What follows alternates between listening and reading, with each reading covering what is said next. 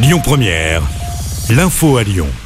Bonjour Christophe et bonjour à tous. À la une, cet accident entre un motard et un piéton en centre-ville de Lyon. Ça s'est passé hier soir peu avant 20h rue Tupin.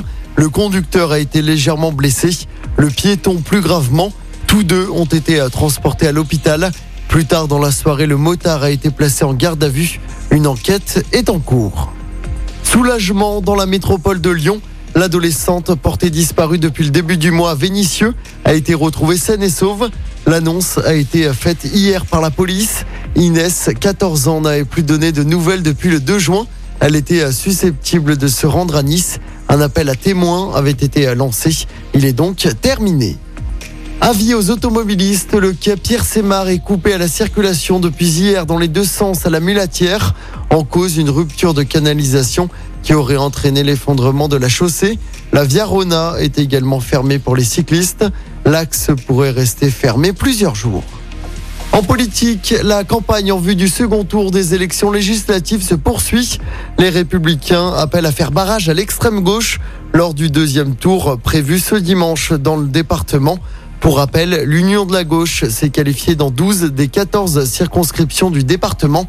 Trois candidats LR ont passé le premier tour. Dans le reste de l'actualité, plus de 190 000 élèves planchent sur le bac à partir d'aujourd'hui. Ça concerne le bac professionnel. Au programme le français et l'histoire géo. Ce sera la philo demain et le français jeudi pour la filière générale et technologique. En football, 4 matchs, 0 victoire pour l'équipe de France. Les Bleus ont perdu hier soir face à la Croatie 1-0 au Stade de France. Conséquence, l'équipe de France est éliminée de la course à la phase finale de la Ligue des Nations. Les Bleus lutteront pour ne pas descendre en Ligue B dans cette compétition. Et par ailleurs, l'équipe de France connaît son dernier adversaire en poule pour le prochain mondial au Qatar. Ce sera l'Australie. Pour rappel, les Bleus se retrouvent également avec le Danemark et la Tunisie. Écoutez votre radio Lyon Première en direct sur l'application Lyon Première, lyonpremière.fr et bien sûr à Lyon sur 90.2 FM et en DAB+. Lyon Première